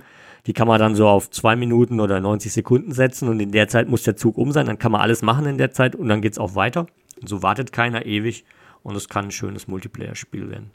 Aber du, du hast recht. Also zum Beispiel Training. Wenn ich schon den Trainingsplan sehe, dann bin ich so, ach, langweilig. Und der Assistent, der weiß das schon. Und in der Tat, also da wird auch, das ändert sich auch ständig. Und äh, da habe ich jetzt auch nicht das Gefühl, dass ich da extrem gehandicapt bin, wenn ich da jetzt nicht jedes Detail selber mache. Aber du hast halt die Option oder kannst auch einzelne Spieler dann noch rausgreifen. Also das muss man nicht. Aber äh, wer sich die Mühe macht, der kann vielleicht noch ein paar Prozent mehr rauskitzeln. Genau, also ich habe, glaube ich, in meinem Leben noch keine Trainingswoche jetzt äh, so für mich, wenn ich gespielt habe, gestaltet, um da was rauszuholen. Ich mache die Saisonplanung, ich suche mir raus, in welche Richtung ich gehen möchte und passe das an. Aber ich gehe nicht auf jede einzelne Einheit. Also vielleicht mal eine oder zwei, wo ich sage, oh, jetzt können wir noch mal elf Meter trainieren oder sowas. Äh, sowas vielleicht schon, aber jetzt nicht, dass ich da irgendwie erst zu Tode optimiere, sondern es muss auch so funktionieren da bin ich ja beruhigt, dass du das ähnlich lässig machst wie ich. Hatte schon ein schlechtes Gewissen nach dem Motto, alles hier delegieren. Aber, aber wenn, wenn der Gerald selber auch so spielt, dann ist das schon okay. ja, ich will ja vorankommen. Ich bin ja, ich bin ja jemand, der den Verein aufbauen möchte. Und es geht nicht, wenn ich jetzt anfange, jede Trainingseinheit im Detail ah, verstehe, zu okay. Ja, du hast vorhin den Editor schon kurz erwähnt. Vielleicht können wir das mal kurz erklären äh, mit der Bundesliga-Edition und Lizenzen. Ja, ja, ja das, das wollte ich nämlich auch fragen. Also bevor wir zum Editor kommen, jetzt seid ihr ja ein, ein kleines Team. Ihr seid natürlich bei einem Publisher gelandet, aber wie muss man sich denn das vorstellen, dass ihr jetzt eine Bundesliga-Edition habt, wo, glaube ich, äh, alle Vereine der ersten und zweiten Liga, Männer wie Frauen, original drin sind? Also wie, wie habt ihr die Verhandlungen geführt? Äh, ähm, Gab es da noch Kontakte von früher? Wie ist denn das gelaufen? Ähm, das lief über den Publisher. Und wir haben dann halt sozusagen entsprechend ja, Zugänge bekommen, konnten dann entsprechend äh, die Bilder uns zum Beispiel besorgen und solche Dinge und konnten dann loslegen. Also für gewisse Sachen ist ein Publisher schon noch ganz nützlich, muss man festhalten. Ja, ja, absolut. Und jetzt sind das, glaube ich, zwei verschiedene Versionen. Sehe ich das richtig? Also, wenn ich die richtigen Bundesliga-Datennamen haben will, dann muss ich die Bundesliga-Edition kaufen. Genau, die kostet 5 Euro mehr. Also, also quasi die Lizenzkosten vereinfacht gesagt, wer, wer Wert drauf legt, der soll dafür zahlen. Aber der sparsame Spieler, der kann das so wie früher machen, der kriegt halt seine Fantasienamen. Naja, so viel Fantasie braucht man da nicht, um zu erkennen, welcher Verein gemeint sein soll. Und dann kann er den Editor starten. Und dann muss ich sagen, also, das ist ja äh, Excel für Fortgeschrittene. Das ist ja wirklich beachtlich, was man mit dem Editor alles anstellen kann. Vielleicht äh, gib uns doch mal einen Überblick. Du weißt es am besten. Eigentlich fast alles. Also, das Spiel, ähm, man kann Spieler einstellen natürlich mit allen Fähigkeiten und allen Sachen und kann die Vereine mit entsprechenden Werten versehen. Ähm, sowohl jetzt also so stumpf wie Sachen wie Namen oder Kürzel oder sowas oder je nachdem. Man kann aber auch äh, zum Beispiel festlegen, wie natürlich das Stadion. Da gibt es eine riesige Liste von Stadien, die kann man den Vereinen zuweisen. Dann können die auch zwei Vereine im gleichen Stadion spielen, solche Sachen. Dann gibt es natürlich jede Menge Editoren, die auch zum Teil jetzt von uns gar nicht so genutzt wurden, weil wir halt dann, weil das rechtlich halt dann immer gleich schwierig ist, natürlich, wie, zum Beispiel die größten Eigentümer der Vereine. Dann kann man da die Unternehmen eintragen und kann die ähm, auch Einzelpersonen eintragen, was ja international ganz oft ja auch der Fall ist. Und dann melden die sich auch und äh, meckern rum oder geben einem noch ein bisschen extra oder sowas. Und ähm, Jugendspieler natürlich kann man alles machen, äh, jede Menge Dinge. Also da gibt es ein Riesending, Männer und Frauen. Und, und Grafiken natürlich importieren, also Wappen oder äh, Städtefotos, ne? Genau, also wir haben da weit, äh, weites Feld eröffnet. Also man kann äh, letztendlich die Vereine zum Beispiel auch, kann man so, zum Beispiel die, die äh, Fankurven, kann man Fotos einbauen. Ähm, dann kommt beim Spiel halt dann Unterstützung von der entsprechenden Kurve, wird das Bild entsprechend mhm. verwendet oder auch das, ah, Haupt, okay. das, Hauptquartier kann man einblenden, ähm, solche Sachen. Dann gibt es bestimmte Menüpunkte, wo halt dann der aktuelle Präsident, also wenn man jetzt zum Beispiel mit Oliver Kahner spielen will, dann müsste man da sich selbst so ein Bild integrieren und dann würde man den immer sehen, wenn man in, äh, zum, zum Präsidium geht. Wie, will man das? und dann muss man den so ganz streng gucken lassen, ja. Und, und, und wenn dann, wie es aktuell beim VfB Stuttgart, ein Stürmer ganz anders heißt, als er zwei Jahre lang äh, bekannt war, der Wamagi Tuka, der ja wohl von seinem Spielerberater da irgendwie dazu gebracht worden ist, sich, äh, ja, egal, wer, wer sich für VfB interessiert, hat es wahrscheinlich mitgekriegt. Macht ihr dann ein Hot Patch oder, oder auch, wenn jetzt ein Spieler sich schwer verletzt in der echten Bundesliga, wird das dann äh, irgendwie übertragen? Bietet ihr das an? Weil das, da, da weißt du dann kaum noch, wo du aufführen sollst. Oder sagt ihr da, nö, genau dafür haben wir den Editor? Also es ist so, dass mit diesem Bundesliga-Update ähm, es ja dann praktisch zwei Saisons gibt. Die äh, abgelaufene und die jetzt kommende. Das heißt also, man mhm. hat jetzt nicht nur die Daten von jetzt und das rettet uns praktisch im Fall ähm, von Silas äh, den Kopf, weil ja, ja. der war zu dem Zeitpunkt ja noch so alt, wie er jetzt da drin steht. In der neuen Version zur neuen Saison ist er ja dann sozusagen korrigiert. Aber wir, wir lieben ihn auf jeden Fall weiter. Und, und heißt es Katompa Mumpa?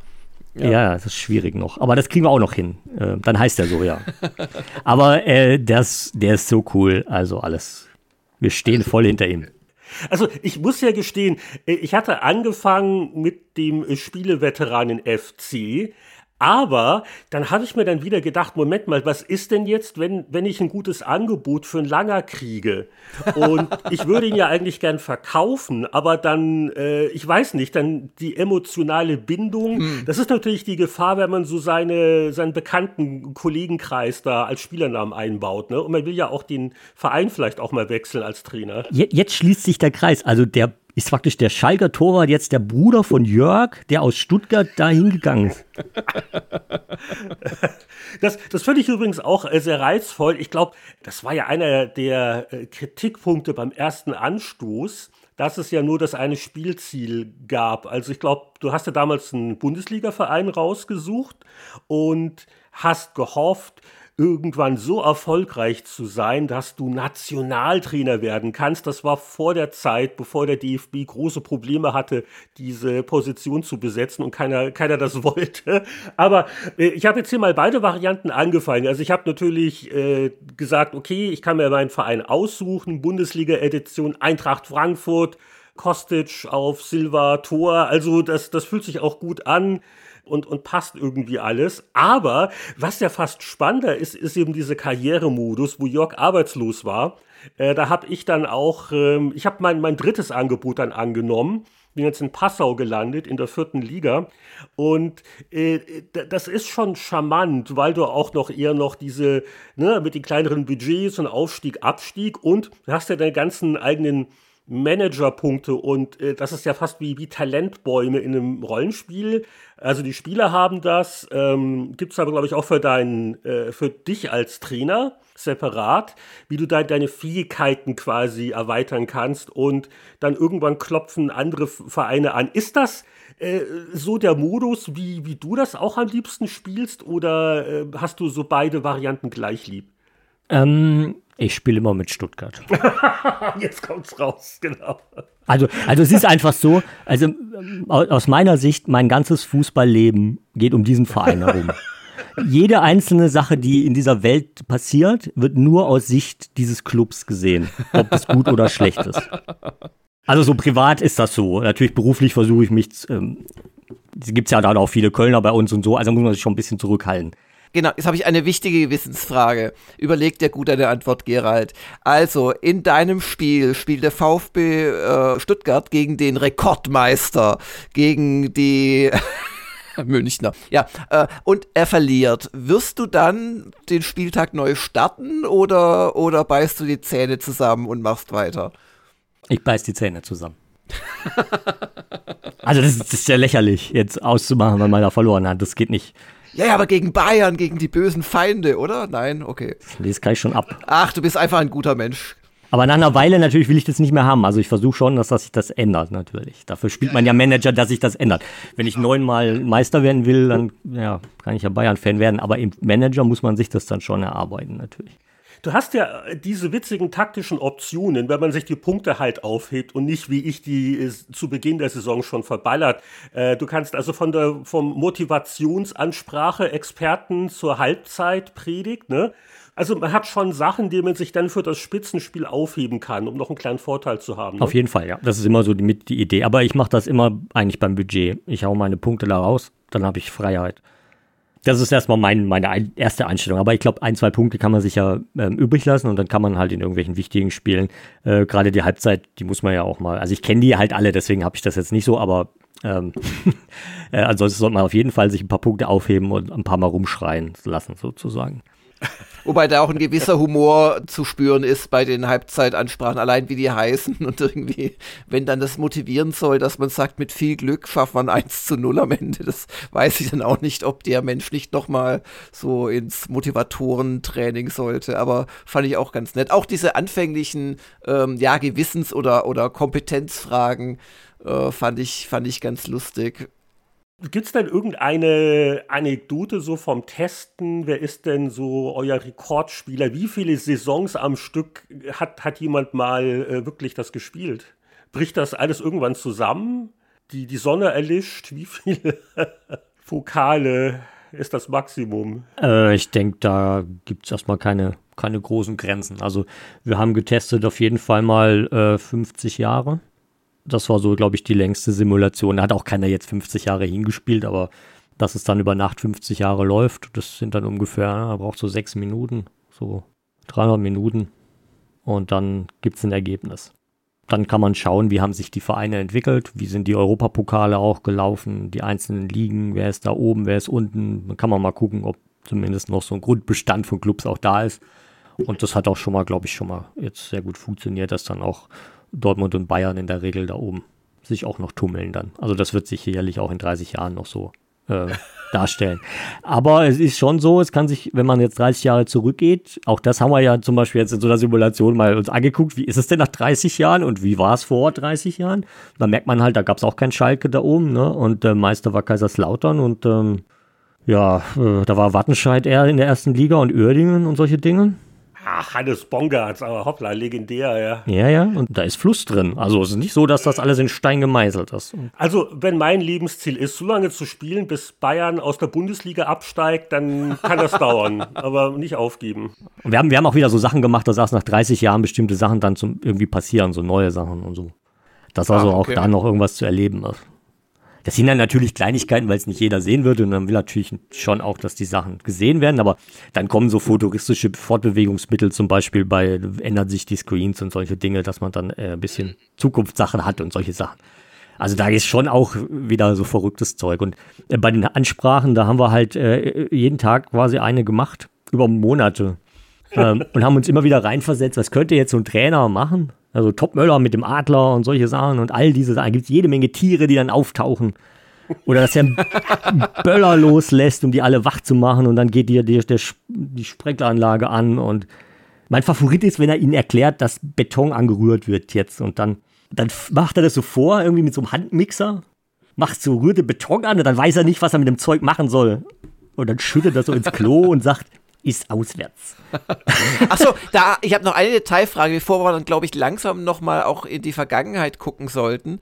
Aber eine Detailfrage, vielleicht oute ich mich jetzt als äh, den, den letzten Fußball-Nicht-Kenner äh, der, der Welt, aber du hast bei Heimspielen die Möglichkeit, den Platz zu verengen.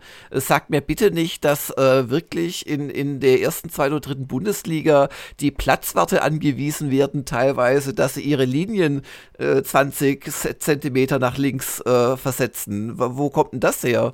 Also ein bisschen mehr muss man schon versetzen, da geht es um die Einwurfspezialisten. Ja, ja, ja. Ja, weil, also das gab es durchaus schon und es gibt ja einige Spieler, die ähm, richtig gefährliche Einwürfe in praktisch wie Flanken ja, ja. werfen können. Und das kann Tore bringen. Also gab es Leute, glaube ich, sieben Vorlagen oder sowas durch Einwürfe in der Saison. Und wenn man so einen Spezialisten Ja, aber hat, dass der Platz da, also das, das ist ja wirklich Betrug dann. Also. Der ist doch nicht Betrug, der hat auch alle, erfüllt auch weiter alle Voraussetzungen. Gibt es auch klare Regeln, wie groß der sein muss. Wir machen den ja nicht kleiner, als wir dürfen. Wir machen ihn so okay. klein, wie wir können. Ach so, im Rahmen des Erlaubten sozusagen. Okay. Das können wir ja nicht machen. Da guckt der Schiedsrichter, guckt sich das an und sagt, ihr seid ja wohl verrückt geworden. Ja, da wird das Geodreieck rausgeholt und nachgemessen. Okay, gut. Ja, aber das, das ist natürlich cool, wenn ich so einen habe. Das ist ein großer Vorteil. Und, und, dann verändert man die Platzmaße. Also nicht die Quadratmeter, aber die Abmessungen. Die, doch die Quadratmeter, der wird dann schmaler halt. Ah ja, okay. In okay. Frankfurt zum Beispiel, da weiß doch eh keiner, wo die Linie ist. Oder jedenfalls war das früher so. Da waren diese, da waren diese Football-Linien, da war immer ein totales Chaos und kein Mensch hat gewusst, ob der aus ist oder okay. nicht. Also ich weiß nicht, wie das heute ist, aber. Man, man, könnte natürlich auch bei der Eckfahne so ein bisschen das Gelände ansteigen lassen. Dann hast du auch noch diesen Effekt, dass der Ball weiterfliegt, wenn du von weiter oben wirst. Aber gut. Du Profi. du bist viel weiter, als wir alle denken hier. Jörg, beim, beim DFB suchen sie noch Präsidenten und anderes Führungspersonal. Also du hast noch Chancen. Das ist ja beruhigend. Also, jetzt wollen wir uns noch mal kurz mit der Fußballvergangenheit beschäftigen. Anstoß, die legendäre Geschichte, ein Schüler, der, ja, also warum eigentlich hast du auf deinem C64 äh, angefangen, dich mit sowas zu beschäftigen? Hattest du Football Manager gespielt und wolltest sowas auch machen oder gab es da ganz andere Motivationsgründe? Also mein, äh, mein Basisspiel war Football Manager. Äh, Kevin Toms, das Originalspiel damals, ja. ja. Das gab es damals ja für C64 und ähm, ich habe das total gern gespielt. Und da gab es einige legendäre Prinzipien und äh, von dem habe ich viel gelernt, würde ich sagen. Und dann hast du einfach als, als Schüler noch gesagt, ach, das, das mache ich jetzt auch. Ja, ja, ja. Aber eigentlich haben wir angefangen, dass wir praktisch die Elfer-Wette simuliert haben. Das war die eigentliche Idee. Wir wollten lustige Tipps rausfinden und die dann eintragen und reich werden. Hat das geklappt mit dem Reichwerden? Äh, nein. nein, also in der Elferwette, entweder die Ergebnisse waren absurd oder man hat irgendwie 10,50 Euro damals gewonnen. Äh, so, äh, 10 Mark 50, sowas. Also ich glaube, wir sind nie über 20 Euro gekommen. Äh, Mark. Das ist ja schwierig. schwierig.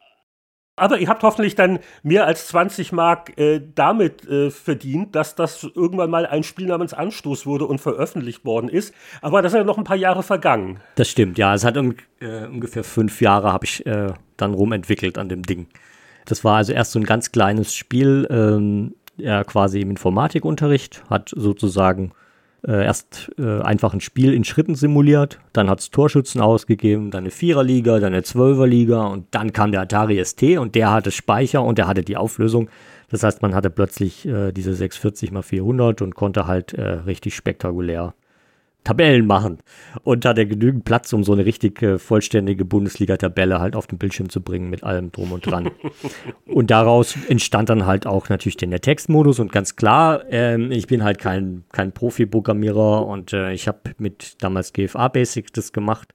GFA Basic war für alle, die gar nicht programmieren können, quasi das Ding, womit jeder irgendwas hinkriegt. Und ähm, das war alles auch langsam und mit billigsten Effekten und allem möglichen. Aber es hat Spaß gemacht aus meiner Sicht. Und die Leute, die es gespielt haben, die haben das mit großer Begeisterung gespielt und über viele Jahre auch. Und ich hatte um die, also ich hatte genau 128 Kunden ähm, und von denen haben 70 mit mir korrespondiert über dieses Spiel. Und ähm, am Ende, als ich dann meinen großen Multiplayer-Modus fertig habe, haben es, glaube ich, nochmal 30 gekauft oder so. Das war dann sozusagen die Endstufe dieses Spiels. Also es war wirklich nur aus Liebe zum, zum Produkt und auch schon damals halt irgendwie cool, wenn die Leute was Positives einem schreiben und sagen, das finden sie toll.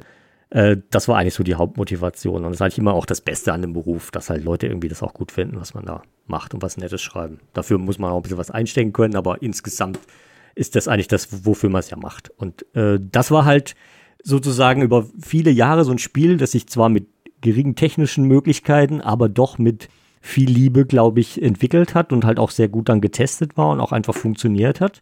Und das wurde dann irgendwann zu, zu Anstoß. Dann aber natürlich mit Grafik und ähm, da hatte ich dann auch ja mit dem ganzen Gestalterischen auch dann nichts mehr zu tun, sondern habe halt noch so ein paar Sachen dann eingebaut, die halt noch wichtig waren, wie Stadionausbau und so. Die hatte ich zu, zum ersten Ding noch nicht, aber dann später halt wurde das ergänzt, damit es halt ein richtig rundes Spiel wird. Aber das hat man halt gemerkt, fünf Jahre jeweils immer neue Versionen, immer Details, immer Bugfixes, immer dran geblieben und das war am Ende dann auch der Schlüssel, glaube ich, warum das erfolgreich wurde.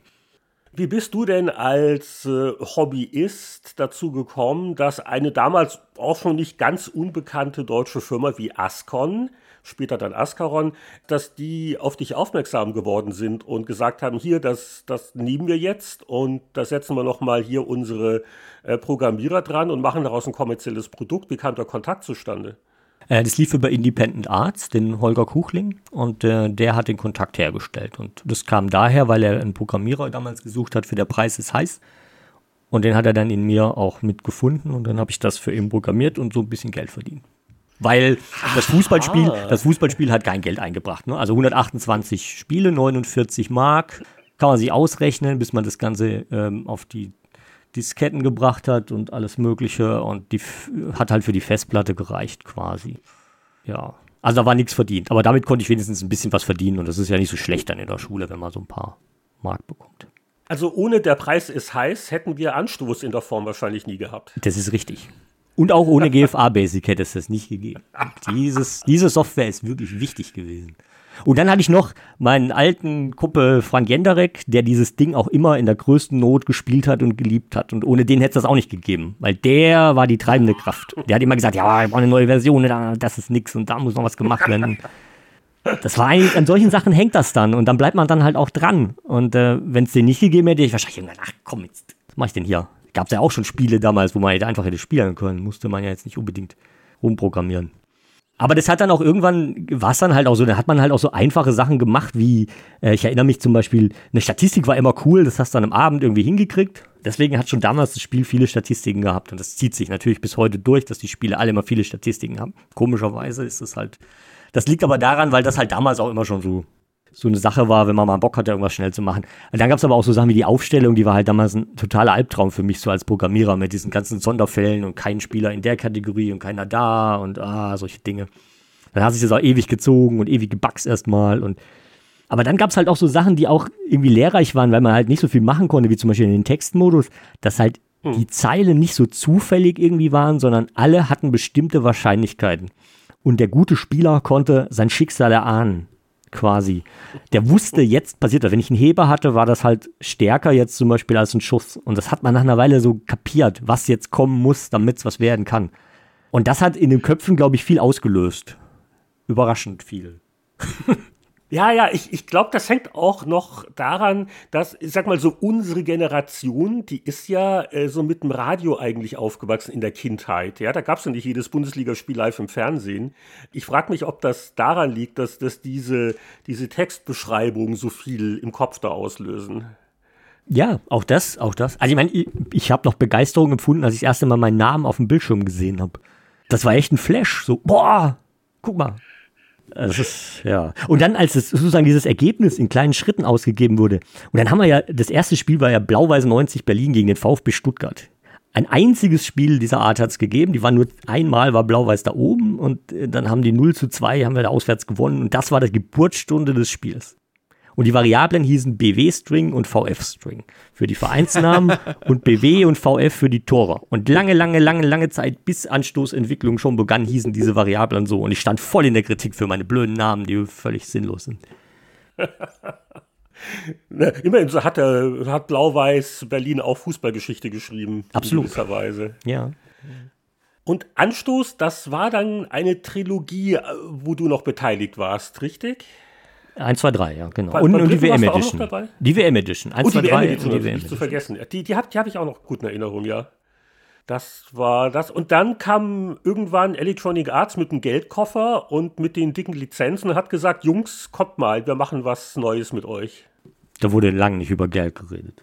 Geld war völlig egal. Oder wie, wie, wie ist das gelaufen? Das ist halt so, was man sich so vorstellt als äh, Konsument. Ich habe eine Mail bekommen, habe mich umgedreht, dem Rolf auf die Schulter getippt, hab mal gewunken, dann kam er so rumgerutscht, hat geguckt, und dann habe ich ihn angeguckt und ähm, dann haben wir genickt und dann habe ich die weiteren Schritte in die, in die Wege geleitet. Und dann haben wir uns da getroffen. Dann haben wir uns da getroffen und unser Englisch war so scheiße zu dem Zeitpunkt, Entschuldigung. Boah, dann haben wir Ach uns so, vorbereitet, dann haben wir uns vorbereitet. Auf jede mögliche Frage haben wir so eine Übersetzung uns zurechtgelegt äh, und alles versucht. Die haben aber gar nichts von uns erwartet. Die dachten, wir können überhaupt nichts und äh, waren dann ganz überrascht, wie gut das alles läuft. Das war also ganz, ganz, ganz nett. Und da waren richtig so ein ganz, äh, waren echte Chiefs so da von ganz weit oben und ähm, haben da mit uns das Vorstellungsgespräch gemacht. Da wart ihr in London oder wo wart ihr da? Äh, wir waren in, in Aachen. Der ist nach Aachen gekommen. Ah ja, okay. Bruce McMillan, ja. Da haben wir uns getroffen. Da haben wir sogar das dicke Auto von Rolf genommen und haben so getan, als wären wir die coolsten, ja. da konnte ich mal mit meinem Auto, konnte man ja nicht dahin jetzt. Aber äh, das war schon so, dass Electronic Arts äh, auf euch zugegangen ist. Es war jetzt nicht so, dass ihr hausieren wart. Ihr war eigentlich, wart eigentlich ganz zufrieden, aber EA wollte halt in diesen Managerbereich einsteigen. Ja, also ich wollte keinen Manager mehr machen nach Anschluss 3. Ich habe gemerkt, dass ich äh, an meinem Limit bin, quasi, was mein Hirn noch so hergibt. Und ich war echt auch fertig, wie alle eigentlich, die an dem Projekt gearbeitet haben. Und ähm, ich wollte ein Weltraumspiel danach machen. Äh, was hat äh, dich denn bewogen, es dann doch wieder zu tun? Weil das waren ja doch gar nicht wenige Fußballmanager, die EA Sports dann rausgebracht hat. Ja, da ging es mir dann, ähm, wie soll man sagen, also äh, dankenswerterweise äh, waren wir von Ascaron damals äh, zweimal in den USA bei der Game Developer Conference. Und ähm, das war schon ein Erlebnis zu dem Zeitpunkt. Das hat uns wahnsinnig viel gebracht. Äh, so einfach ein ganz anderes, ganz andere Einstellung zu den Dingen. Und man hat auch gemerkt, das ist jetzt nicht hier so eine kleine Welt, sondern da geht's richtig runter draußen und das ist alles viel, viel mehr, als wir das zu dem Zeitpunkt uns vorgestellt haben. Und dann, ja, war das einfach so, das ist jetzt, da kannst du echt was dazulernen und das musst du machen. Das ist einfach, da gibt's jetzt nichts. Wenn du so eine Chance hast und dann äh, waren wir dann auch in London und ganz viel in Kanada später und das war schon sehr, sehr bereichernd und möchte es nicht missen. Und das ist auch eine super Firma. War zu jeder Zeit eigentlich mega. Also kann nur das Beste sagen. Und das war auch dann mit den Lizenzen ganz spannend. Oder ihr habt ja dann auch richtige Manager aus dem Profifußball auf dem Cover gehabt. Das ist ja auch faszinierend, ne? Ja, waren, also das bin ich sehr dankbar, dass ich einige von denen so persönlich mal erleben konnte und auch so diese, äh, die Professionalität und auch die, die Offenheit, die die dann haben, ist manchmal ganz krass, wenn die dann über Leute reden und so. Aber Wahnsinn, äh, wie das Wissen und äh, auch dieses rund um die Uhr sozusagen arbeiten. Also ich habe Ralf Rangnick erlebt, ganz faszinierender Mensch, der wirklich, der das so lebt und so alle kennt und die Fähigkeiten und was weiß ich alles. Also Wahnsinn. Ja, und auch äh, Thomas Tuchel und äh, toll. Ja. Aber äh, sag mal, war das nicht ziemlich hart, dann jedes Jahr eine neue Version machen zu müssen? Hat Vor- und Nachteile. Also war halt immer schlecht für, für Sommerurlaub. Das ging halt nie. Aber pff, da gibt es ja dann auch Alternativen. Äh, ansonsten, ja, es, ist, es verteilt sich dann halt. Aber es war natürlich immer wieder ein, zwei Monate dann echte Stressphase, wo ständig verfügbar ähm, man sein muss und ständig passiert irgendwas. Also es war schon auch stressig, ganz klar. Und man ist dann auch irgendwann, ist, es, ist man auch ein bisschen dann auch durch. Und äh, das hatte auch dann so einen Punkt, wo es dann auch, wo man am Ende auch sagen muss, okay, äh, man hätte dann sowieso bestimmte Bereiche dann wahrscheinlich irgendwann mal abgegeben und was Neues machen müssen, weil irgendwann hat man auch nichts mehr zu sagen. Das ist dann halt auch so, ne? Irgendwann wird es immer kleinteiliger und immer Ding und dann ist es auch mal gut, man fängt wieder was Neues an, macht einen neuen Start, überlegt sich was Neues. Und ähm, das hatte ich ja dann auch äh, und habe dann ja ein bisschen ähm, einige Jahre Browserspiele gemacht. Das war auch total interessante Phase, weil man lernt halt viel so UI und ähm, die Leute sozusagen heranführen an das Spiel. Das muss man noch viel extremer treiben natürlich noch. Ähm, aber es war jetzt nicht die Sache, wo ich mein Leben machen wollte. Und ähm, ich finde, das Fußballgenre bietet äh, doch sehr viel und jetzt auch wieder. Und nachdem ich jetzt so Abstand hatte, mal für ein paar Jahre, bin ich auch guter Dinge, dass ich das jetzt auch die nächsten Jahre machen kann und da Spaß dran habe. Jetzt haben wir viel erfahren, was, was dich dazu getrieben hat und wie sich das entwickelt hat und dann die EA-Zeit. Aber ich würde dann doch gerne nochmal zu deinem ersten professionellen Spiel zurückkommen und zwar zum damaligen Pressespiegel, also zu Anstoß natürlich. Kannst du dich noch erinnern, wie da 93, äh, 94 Anfang vielleicht noch die damaligen Hefte gewertet haben und, und wie das so für dich war? Also das war äh, so ein bisschen surreal zu dem Zeitpunkt. Ich erinnere mich, ich bin nach Gütersloh gekommen. Da war gerade sozusagen das Spiel ähm, so am Erscheinen.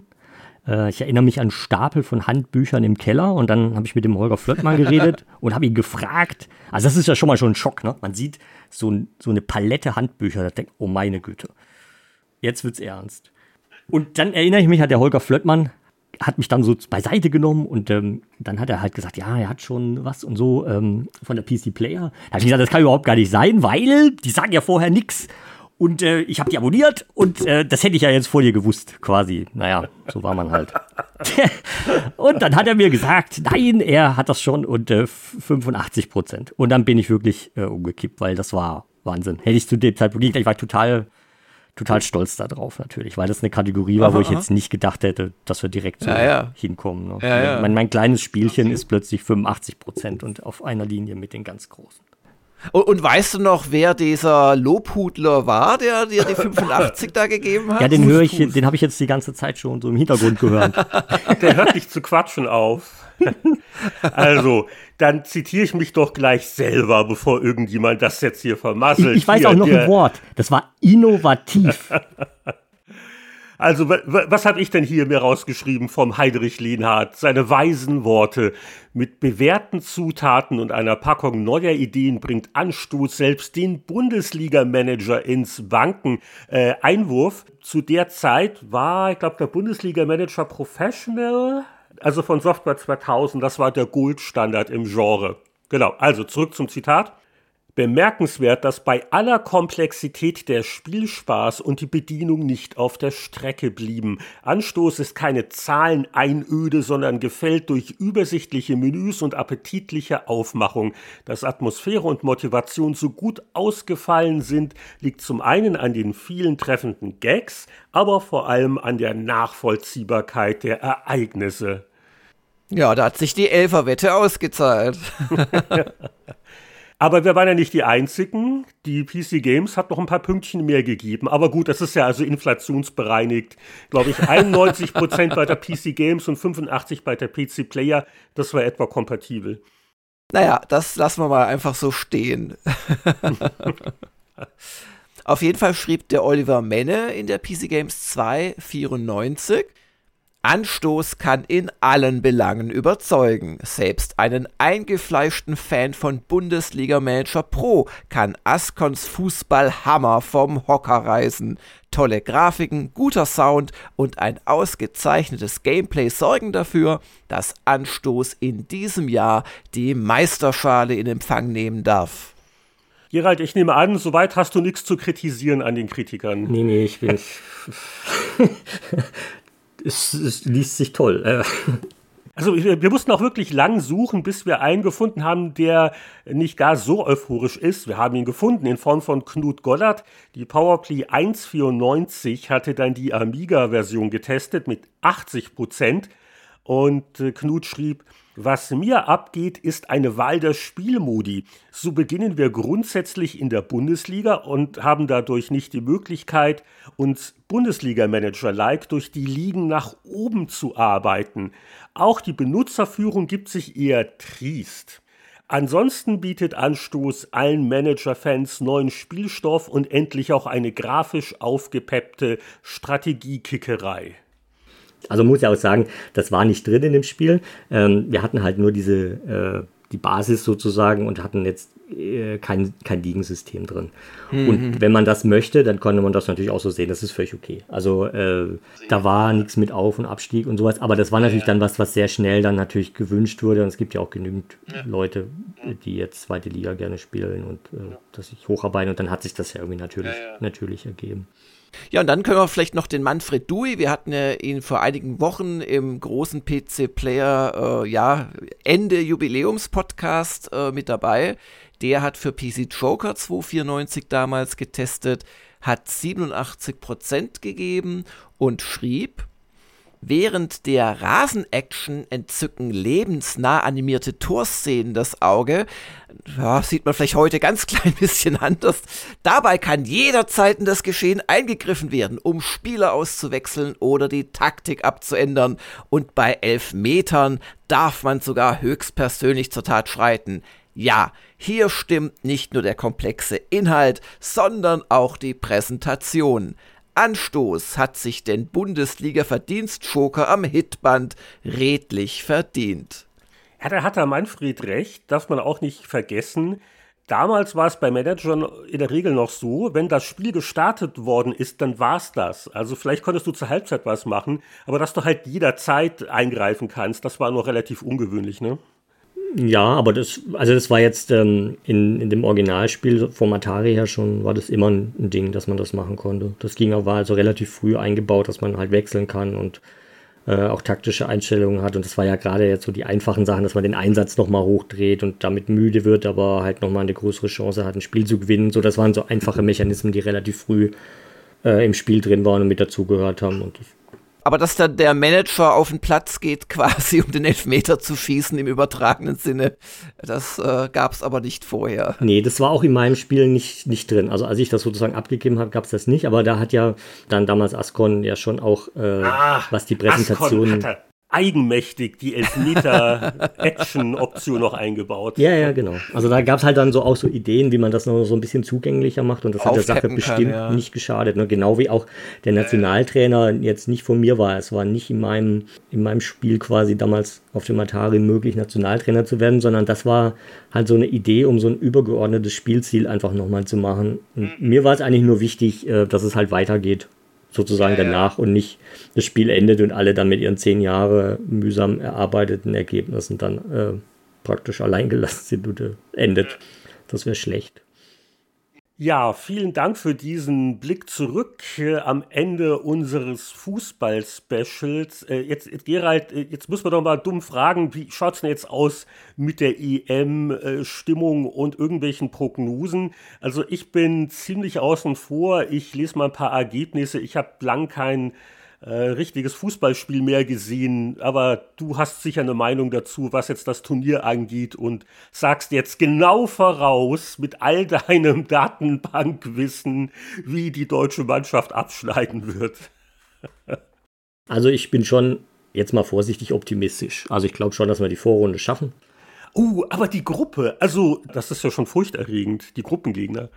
Na, also furchterregend will ich jetzt nicht sagen. Kochen auch nur mit Wasser, aber die Franzosen sind natürlich hart, das ist klar. Das wird das schwerste Spiel. Und äh, Portugal können wir schlagen und Ungarn schlagen wir auch und dann wird das schon klappen. Und Endstation ist so Halbfinale oder glaubst du, der Titel ist drin? Naja, es hängt schon ein bisschen davon ab, wie jetzt die Vorrunde läuft, dass man halt jetzt vielleicht nicht gleich irgendeinen so Hammergegner ähm, schnell kriegt. Aber wenn wir jetzt Zweiter werden oder so, dann glaube ich, können wir schon Halbfinale schaffen. Und dann ist sowieso auch Glückssache. Meine Güte, warum soll man ja, jetzt nicht? Wir können ja. alles erreichen. Wenn gewisse Leute haben ja viel mehr drauf, als sie jetzt zum Beispiel in den letzten Länderspielen auch gezeigt haben. Und wenn, wenn da was geht und auch der Teamgeist wächst, ne, sieht man ja in der U21, wer hätte das gedacht, dann kann man das Ding auch gewinnen. Also es ist nicht völlig absurd. Wichtig ist halt, dass man nicht so eine Larifari-Einstellung hat wie bei der letzten WM, äh, wo man dann halt irgendwie, selbst nachdem man zwei vom Bug bekommen hat, praktisch beim dritten Mal genauso lächerlich wieder aufläuft und äh, halt keinen Geist entwickelt, wie man das Ding jetzt holt. Und wenn sie das machen, dann können sie auch alles schaffen. Also auch Frankreich ist jetzt nicht besiegbar, ganz klar. Dann scheitern sie gegen Nordmazedonien im Elfmeterschießen. Und Schulinov macht drei Tore und ist 100 Millionen wert. wie ihr seht, es ist alles aus VfB-Sicht hier. Alles. Ich wollte euch nur mal so ein Beispiel, wie das sofort Nordmazedonien, was das sofort in meinem Kopf auslöst. Ja. So, aber ich glaube auch unter Ausnutzung der Nachspielzeit äh, greifen wir langsam zur Pfeife und bedanken uns ganz herzlich bei Gerald, dass du dir die Zeit genommen hast, hier noch etwas ermattet von der Fertigstellung von VR Football, das jetzt in allen gut sortierten Händlerregalen online oder offline dann zu haben ist. Und ja, alles Gute mit dem neuen Titel. Ja, ganz vielen Dank. Ich bin immer noch wahnsinnig aufgeregt, aber hoffentlich nicht ermattet. Äh, und äh, ja, war wirklich ein schönes, schönes Gespräch und hat viele alte Erinnerungen wieder geweckt. Und ähm, also ich bin, bin da jeden Tag dankbar, dass ich äh, genau diesen Beruf da ergreifen durfte. Und macht heute noch ganz viel Spaß. Und ähm, ich bleibe dem Genre auch noch erhalten, so es die Leute dann wollen. Dann sagen wir Danke auch an euch, liebe Zuhörer, und verabschieden uns. Wir haben noch einen Schlachtgesang nicht zu vergessen, denn wir verabschieden uns mit einem melodiösen Tschüss. Und Gerald, also jetzt musst du schon hier mit, mit in die Kurve kommen und das zusammen mit uns anstimmen. Tschüss.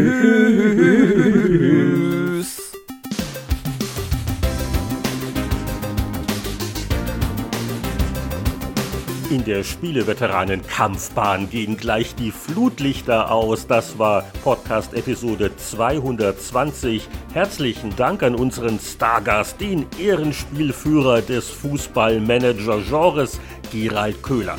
Bei den Spieleveteranen gibt es keine Bandenwerbung und sonstige Sponsoren, mit Ausnahme unserer Bäcker. Und da grüßen wir immer gerne herzlich am Ende der Sendung die Mäzen-Unterstützer Christian Kohlheim, Markus Werner, Champa, Marc-Alexander Grundke, Lüder Görtmüller, Pascal Turin, Gronk, Mario Stritzelberger, Sören Stoneman, Alexander Schulz, Tobias Navarra, Christian Timmer, Andreas Wander, Heinrich von Weinau, Peter Verdi, Whitebed, Abrichte und Kurprinz. Bis zum nächsten Mal, alles Gute.